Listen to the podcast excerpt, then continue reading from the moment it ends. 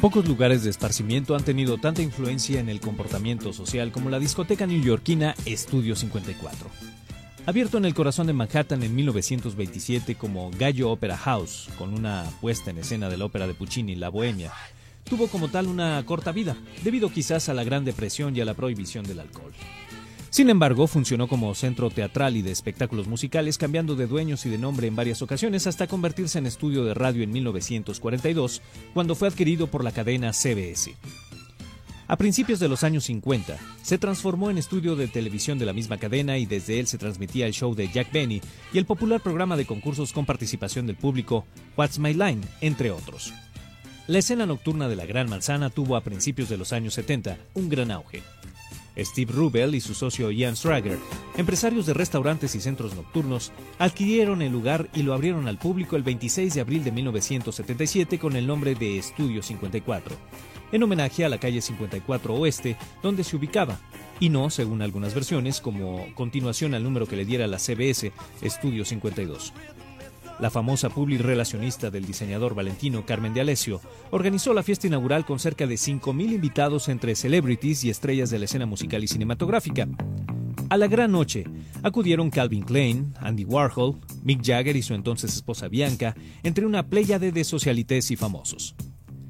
Célebre por la despótica autoridad que ejercían los cadeneros del lugar para seleccionar a quién se le permitiría la entrada y a quién no, el estudio 54 dejó en la puerta a Warren Beatty, a Cher, a Woody Allen y a Frank Sinatra, entre otros cientos de noctívagos que se perdieron la gran fiesta.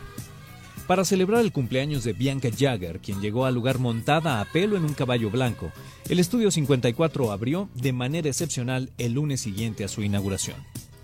Pronto, la discoteca habría de marcar tendencias en la manera de celebrar la vida nocturna. Detrás de la barra principal, una gran luna creciente de perfil y con cara de hombre inhalaba cocaína.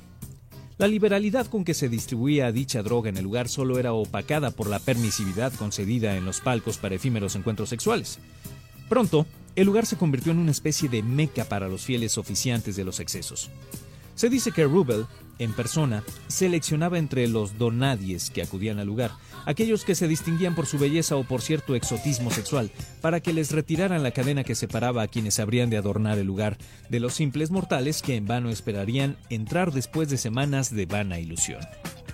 Esta estrategia de selección le redituaba el agradecimiento de los famosos quienes podrían gozar del sexo de desconocidos sin el amago de los paparazzis que también acudían al estudio 54 en busca de la imagen exclusiva y escandalosa. Las anécdotas de lo que ahí pasaba hacían sonar las cajas registradoras del lugar con un alegre llegar de los billetes verdes a las cuentas de los socios. Ahí bailó Travolta, Dalí abrió sus ojos desmesuradamente al contemplar la interpretación de Grace Jones de La vida en rosa. También eran clientes asiduos Yves Saint Laurent, Alice Cooper, Sylvester Stallone y las estrellas más veteranas Liz Taylor, Sasa Gabor, así como la mítica Betty Davis. Los Village People tocaron ahí para la Toya Jackson, Jack Nicholson, Angelica Houston, Divine, Warhol, Truman Capote y todos los famosos del momento. El éxito alcanzado hizo que los socios declararan que en un año habían ganado 7 millones de dólares, convirtiendo la disco en un negocio más redituable que la mafia, en palabras del propio Rubel. Un poco después fueron acusados por el Departamento del Tesoro de evasión de impuestos por más de 2 millones y medio de dólares y encarcelados. La respuesta de Rubel fue acusar a un alto mando del gobierno de Jimmy Carter de haber consumido cocaína en el lugar.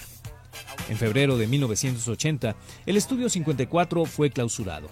Se dice que la última copa servida en el Adiós de Gomorra, la fiesta de despedida de la discoteca, fue consumida por Sylvester Stallone. Después hubo cambios de dueños y reabrió con menos excesos que en la época de Rubel y Schrager en 1981. A pesar de que ahí se presentaron Madonna, Duran Duran y Boy George, el ambiente ya no era el mismo. Sin embargo, el Estudio 54 siguió funcionando con éxito hasta 1986, año en que se cerró al concluir el contrato de alquiler. Durante algunos años funcionó como club nudista hasta que en 1994, en medio de fanfarrias y una gran expectativa, reabrió como Estudio 54 con un concierto en vivo de las estrellas de la música disco Gloria Gaynor, Vicky Sue Robinson y Sister Sledge. Sin embargo, el club cerró por bancarrota apenas un año después. Con la presentación del musical Cabaret de 1998 al 2004, el antiguo teatro pareció volver a sus orígenes. En ese año se presentaron dos musicales más, Assassins y Pacific Overture.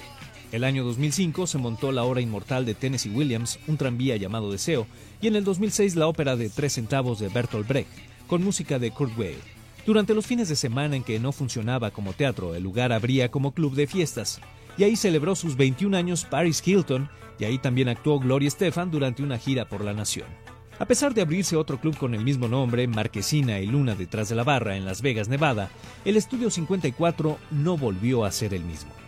Sin embargo, la mítica discoteca ha recibido los homenajes del cine con las películas en que se le recuerda.